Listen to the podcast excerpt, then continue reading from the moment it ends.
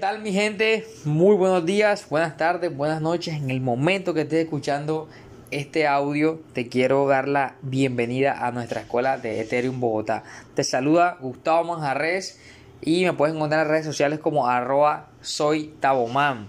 Así puedes encontrar en mi página de Facebook e Instagram. Y bueno, vamos a, hoy a continuar con nuestra secuencia de qué es Bitcoin.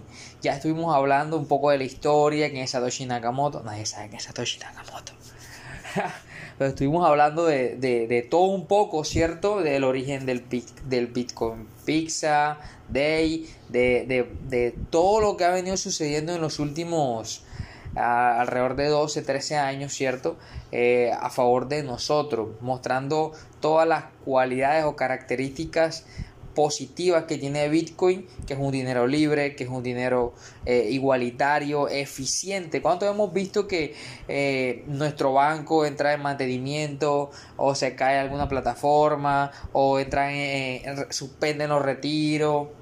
Y la transacción es cierto sucede mucho hoy en día con esta bajada de bitcoin sucede mucho pero adivina que los bloques de bitcoin se siguen resolviendo se siguen eh, perdón gestionando esa es una de las ventajas de, eh, de, Bitcoin, que es un dinero libre, soberano, igualitario y como ya lo dije, eficiente. Es resistente a la censura. Bitcoin no, no viene a que el gobierno lo acepte, no, lo acepten o no, Bitcoin ya está. Eh, es una forma, es esa alternativa que tú y yo tenemos frente a un sistema financiero obsoleto, corrupto y manipulado o amañado a favor de unos cuantos.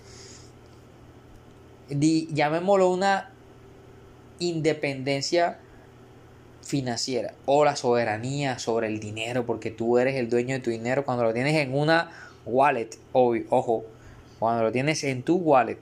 Si tienes las claves, las palabras, es tu Bitcoin. Si no las tienes, porque tienes, maneja los Bitcoin en un exchange, no son tus Bitcoin. Y lo hemos visto en estos días. Entonces, eh, como ya lo dije, Bitcoin viene como esa solución a que le podamos, a, podamos recuperar eso y podernos hacer responsables de nuestro dinero.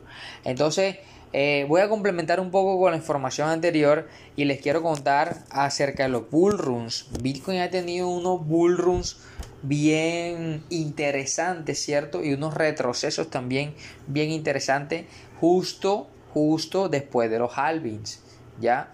Eh, llega un periodo de bullrun después de los halving y antes del próximo halving, aproximadamente 500 días antes del próximo halving, eh, se hay un retroceso o una corrección en el mercado que nos permite a nosotros, digamos, posicionarnos mejor, eh, hacer compra o el plan de DCA, que es Dollar Cost Average, que es como promediar a la baja nuestras compras o nuestra posición en Bitcoin. Vimos en el 2011 que Bitcoin hizo su primer bull run, ¿cierto? Cuando apenas costaba, lo hablábamos, un dólar, lo listaron y ¡boom! Se subió hasta 31 dólares. Luego, en el 2013, después del halving, de que fue en el 2012, ¿cierto? En el 2013 se multiplicó su valor 37 veces, llegando a un tope o a un máximo de 1150 dólares en promedio, porque hay una casa de cambio que lo manejan y lo tasan más alto, otro más barato. Pero, ¿qué pasó después de eso? Bitcoin tuvo una corrección de un 85% aproximadamente. Ya, bajando hasta un precio de 170, mm, por ahí, 180 dólares, hasta el próximo bull run. Ya, que fue alrededor del 2017 cuando por primera vez Bitcoin tocó los 20 mil dólares. Ahí multiplicó su valor 17 veces desde su máximo histórico, es decir, desde 1150 y algo pasó a 20 mil dólares en el 2017 y eso fue como su máximo histórico hasta ahí. Adivina qué pasó después. Bitcoin tuvo una corrección nuevamente a lo largo de este tiempo, de, esos años, perdón, de entre el 2018 y el 2020, tuvo una corrección hasta los 3.200, 3.000 dólares aproximadamente, un 80%. ¿Qué está pasando actualmente? Bitcoin alcanza en el 2021 una, un bull run donde se multiplica por 3. algo x, 3.2x eh, y llega a tocar los 69 mil dólares en este 2021. Ay, ay, ay. ¿Qué pasa? Ahorita estamos en un periodo que Bitcoin ha retrocedido desde su último máximo histórico, que son los 69 mil dólares, ha retrocedido aproximadamente un 70%.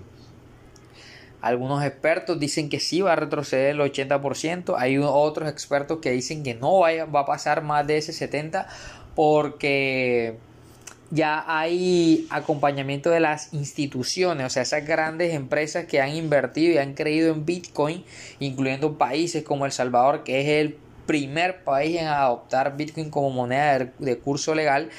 Eh, y entonces los expertos pronostican que Bitcoin no va a retroceder esta vez un 84%. Y está bien. Entonces, ¿qué podemos esperar nosotros para el próximo halving? Que es el 2024, como ya estuvimos hablando.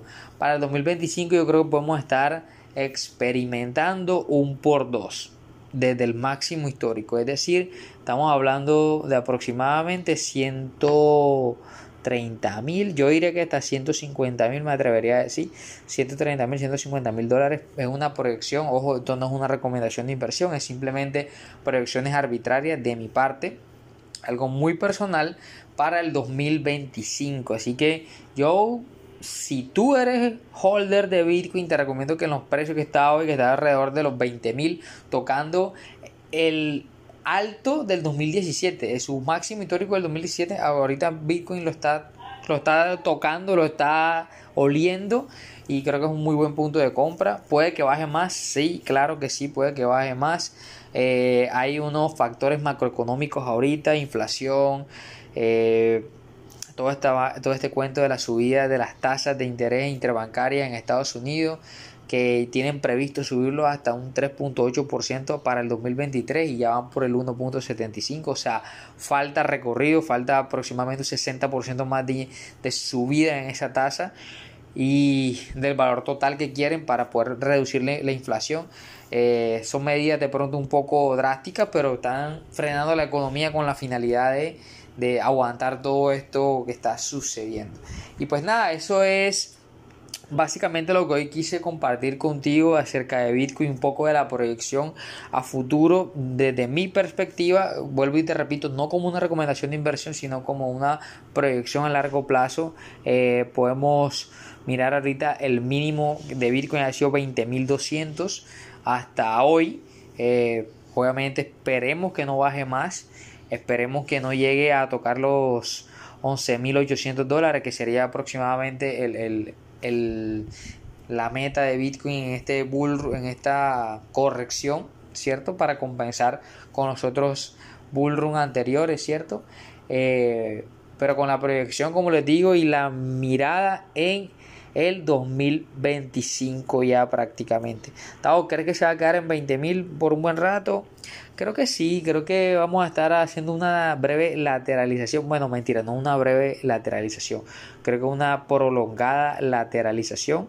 Ojalá no sea mucho tiempo porque eso sí perjudicaría a Bitcoin, porque los inversionistas se aburren, sacan su dinero y se van a otros activos de pronto que se muevan más y de más rentabilidad. Otros mercados, ¿cierto? Entonces eh, esperemos que no dure tanto. Yo digo que para finales de este año 2022, para diciembre, creo que podemos estar otra vez sobre los 40 mil. Ojalá sea así para que sea mucho más rápido todo lo que se viene para Bitcoin en los próximos años, que es, es más y más y más adopción. Así que, eh, ¿por qué te hablo de Bitcoin? Porque para mí es el único, el único proyecto real, el único proyecto de criptomonedas real eh, que nace de una necesidad, como te lo dije ahorita, esa necesidad de poder tener la soberanía de nuestro dinero y poder anticiparnos a, este, a estos momentos de crisis. Si bien hoy Bitcoin para mí no es considerado una reserva de valor, eh, sé que en el futuro, no muy lejano, lo será. Estoy hablando después, más o menos ah, para el 2030, ya Bitcoin va a ser como el oro, prácticamente, o sea, así de común. Eh, así que pues nada, te recomiendo que hagas tu propio análisis, tu propia inversión, tu propio estudio de mercado antes de invertir, ya sea en Bitcoin o, cualquier criptomoneda. Creo que se puede hacer algo chévere con las altcoins para este fin de año. Como te digo, de pronto Bitcoin se estanca un poco, hace una lateralización, ¿cierto?